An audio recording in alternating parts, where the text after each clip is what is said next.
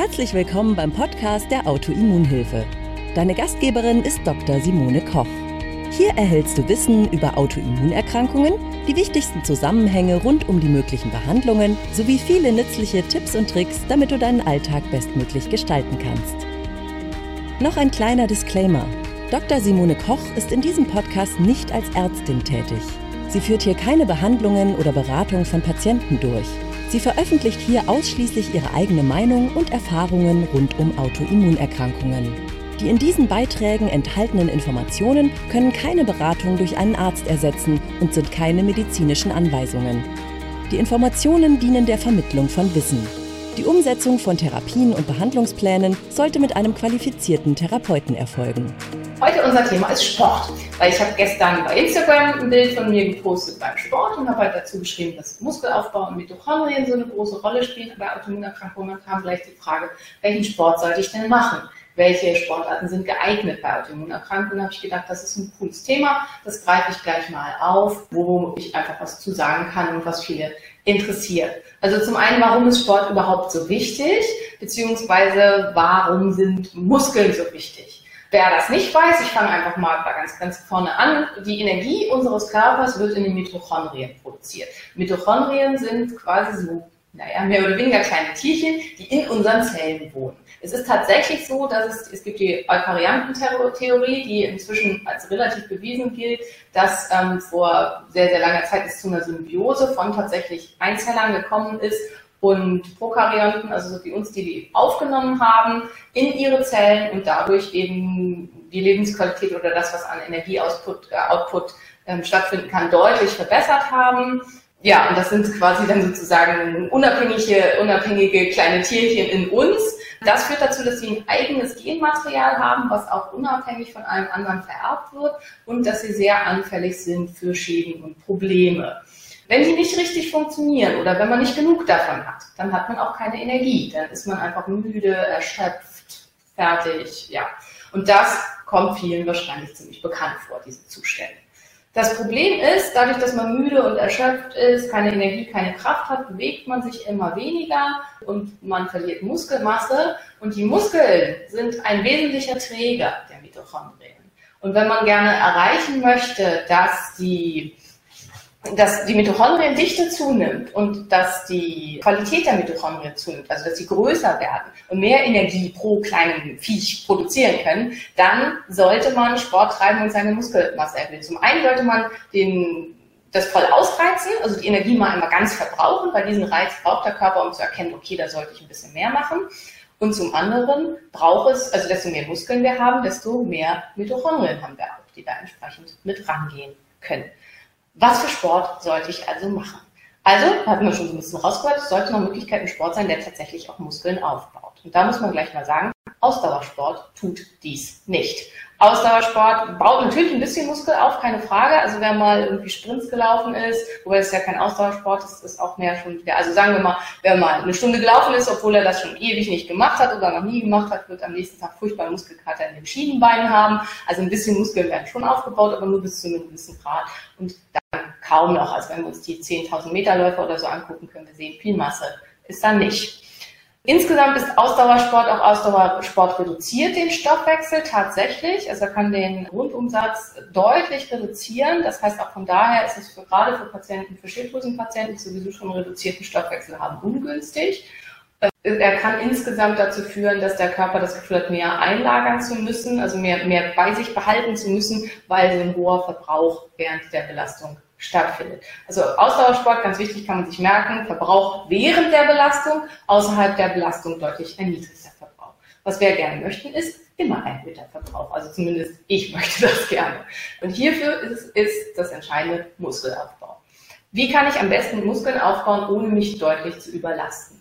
Ähm, sehr, sehr effektiv ist sehr, sehr effektiv ist hier Langhanteltraining bzw. Freihanteltraining, also Training wirklich mit Handeln, möglichst im Stehen. Warum? Weil immer ich eine Übung im Stehen ohne große Unterstützung durchführe, also ohne, dass ich in einem Gerät eingeschnallt bin oder so, kommt es dazu, dass der ganze Körper angespannt ist. Also wenn ich mit der Langhantel ziehen mache, aufrecht stehen oder stehen, dann muss ich wirklich vom Scheitel bis zu den Zehenspitzen alles anspannen, um die Übung sauber ausführen zu können. Es ist eine hohe Belastung für den Sehnen- und Knochenapparat, wodurch das zu einer Zunahme der ähm, Knochenmasse führt und zu einer deutlichen Kräftigung der Sehnen, was auch oft für Autoimmunopatienten einfach ein Problem ist, dass es zu einem Knochenmasseverlust kommt und ähm, dass auch die Struktur der Sehnen und so nicht mehr richtig stattfindet. Und es wird auch während einer sehr kurzen Belastung, also wenn ich zum Beispiel mit der Langhantel mit einem relativ hohen Gewicht sagen wir mal, fünf Wiederholungen durchführe, wird fast alles, was an Energie in dem Augenblick in unserem Körper drin ist, verbraucht. Das heißt, das ATP, also Adenosintriphosphat, das ist so die kleinste Einheit an Energie, die in unseren Mitochondrien produziert wird.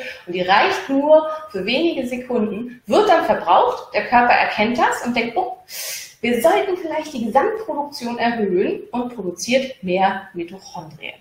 Soweit die Idee. Also deswegen da gut. Und die Belastung ist so kurz, dass die Nebennieren nicht damit eingeschaltet werden. Und das ist auch einer der wesentlichen Punkte bei Autoimmunerkrankungen. Es sollte keine, der Sport sollte keine Nebennierenbelastung verursachen, außer es geht mir so richtig super. Also wenn ich super stabil bin, alles ist toll, alles ist gut, dann kann man auch wieder Ausdauersport machen. Einige wissen, dass ich im Sommer versucht habe, wieder anzufangen zu laufen, was auch, solange es mir gut ging, funktioniert hat, äh, hat jetzt so aktuell würde ich zum Beispiel nicht laufen wollen und das auch nicht machen. High-Intensity-Training wird oft gefragt, ist gut, ist eine gute Möglichkeit, wenn man mit ganz wenigen Einheiten anfängt. Also wenn man zum Beispiel Tabata macht, wäre meine Empfehlung, dass man wirklich nur vier Einheiten macht. Also äh, erstmal am Anfang, also Minute und dass man dann sich ganz langsam hochsteigert und nach Möglichkeit erstmal, also zumindest wenn der Verdacht besteht, dass irgendwas mit den Nebennieren vielleicht problematisch sein könnte, nicht länger als vier Minuten. Und wenn das super funktioniert, dann kann man langsam hochgehen zu dem eigentlichen Tabata-Intervall zu acht Minuten. Und länger sollte es eigentlich nicht sein. Also die Idee beim High-Intensity-Intervalltraining ist, dass es wirklich kurze, knackige Einheiten sind. Ganz, ganz wichtig ist, es darf hinterher Erschöpfung auftreten, diese Leute nicht länger anhalten als 24 Stunden. Wann immer sie länger anhält als 24 Stunden, war es definitiv viel zu viel und es sollte beim nächsten Mal vorsichtiger und weniger gemacht werden. Dass es erstmal zu Erschöpfungszuständen kommt, das ist normal und das erkläre ich auch noch ganz kurz, warum das so ist. In dem Moment, in dem die Energie komplett rausgenommen wird aus dem Körper und ausgereizt wird, erkennt der Körper das und denkt, okay, hier gibt es anscheinend einige Mitochondrien, die machen ihren Job nicht so richtig gut. Und wie jeder gute Chef schmeißt er die dann raus. Und das können bis zu 30 Prozent der Mitochondrien sein. Das heißt, man hat erstmal einen Verlust von 30 Prozent. Und dadurch ist man wesentlich müder und schlapper als vorher. Und dann wird nachproduziert und die nachproduzierten, die sind hoffentlich deutlich fitter und besser drauf als die vorher und können deswegen mehr Energie produzieren. Und das merkt man dann. Dieser Prozess dauert aber so zwei bis drei Wochen. Genau. Und wir hatten beschrieben, Sie fangen gerade an, so ein bisschen aufzubauen. Das ist super. Und das ist halt wirklich ganz, ganz, ganz entscheidend. Also bei mir in diesem ganzen Prozess, ich habe das immer mit einer Bioimpedanzmessung nachgemessen. Und ich habe tatsächlich in diesem Prozess, wo ich mich ganz, ganz viel mit dem ganzen Thema beschäftigt habe, mit mir selbst, habe ich neun Kilo Muskelmasse aufgebaut. Und ich persönlich glaube, dass das ein ganz wesentlicher Teil daran war, dass es mir so viel besser geht und dass ich so viel mehr Energie zurückgewonnen habe. Sind Geräte auch okay? Natürlich. In der Startphase, wenn ich mich mit allem anderen unwohl fühle, sind Geräte auf jeden Fall okay. Und ganz, ganz wichtig ist halt eben auch, Langhantel- und Freihanteltraining muss von einem hochqualifizierten Trainer angeleitet werden. Also da ist es ganz, ganz wichtig, dass man das wirklich möglichst perfekt erlernt. Vor allem, wenn man ein schlechtes Körpergefühl hat, sich das selber beizubringen, ist fast unmöglich. Also inzwischen gibt es ganz gute Möglichkeiten, indem man sich selber filmt, tolle YouTube-Videos anguckt, wie soll es aussehen, sich wieder selber filmt und eben ganz, ganz wichtig mit ganz, ganz kleinen Gewichten anfängt, solange bis man die Übung richtig verstanden hat und gelernt hat. Also das geht schon ganz gut. Aber prinzipiell sollte, vor allen Dingen am Anfang, sollte man sich zwei, drei, vier Stunden bei einem richtig guten Trainer nehmen und sich die Übung richtig zeigen lassen und wirklich erlernen. Also das ist ganz, ganz wichtig. Aber dann ist es viel, viel, viel, viel effektiver als Gerätetraining. Gerätetraining kann extrem frustrierend sein, weil es nichts voranbringt. Yoga und Pilates sind super, um den Cortisolspiegel runterzubringen, um Entspannung zu erreichen und auch um moderat ein bisschen Muskeln aufzubauen. Was die Muskelmasse angeht und das, was wir da erreichen wollen, bringt es leider nicht viel. Also ich weiß, Yoga kann wahnsinnig anstrengend sein. Ich hatte so ein Schlüsselerlebnis, wo ich in der Schwangerschaft dachte, ich mache mal was Leichtes und bin ein Power-Yoga gegangen schrecklichster, anstrengendster Kurs meines Lebens, weil ich völlig versagt habe und es irgendwie überhaupt nicht ging. Also ich weiß, Yoga kann krass anstrengend sein und es gibt echt krass durchtrainierte Yogis, aber es ist eine andere Form von Muskeln als die, die wir gerne haben wollen, um eben Mitochondriendichte und Mitochondriengröße zu verbessern, wobei eben, also je nachdem, wie intensiv man das macht, also echt krasses Power, Power Yoga, ähm, Colornetics, Bodyweight-Sachen können auch sehr, sehr, sehr effektiv sein. Aber man erreicht nicht so schnell so ein krasses Ergebnis, wie man mit Gewichten erreicht. Plus, dadurch, dass man kurzfristig so schwer ist, also wenn ich Squats mache, zum Beispiel mit 40, 50 Kilo, dann wiege ich ja kurzfristig über 100 Kilo.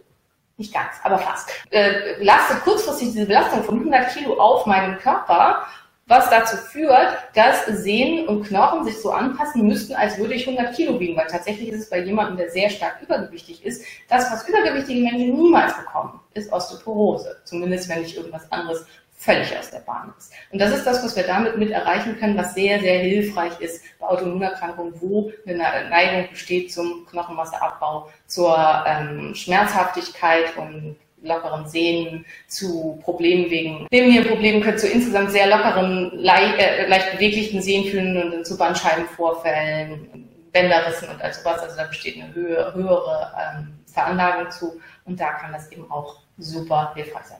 Ähm, Zirkeltraining kann auch super sein. Ich persönlich bin ein ganz, ganz großer Freund von einer hochindividualisierten Trainingsform. Also dass man das raussucht für sich, was für mich am besten passt. Das ist aber auch immer halt leider mit Kosten verbunden, wenn man sich am Anfang einen Trainer sucht, der für dich speziell das raussucht. Wenn man sich mit was wohlfühlt, ist das super.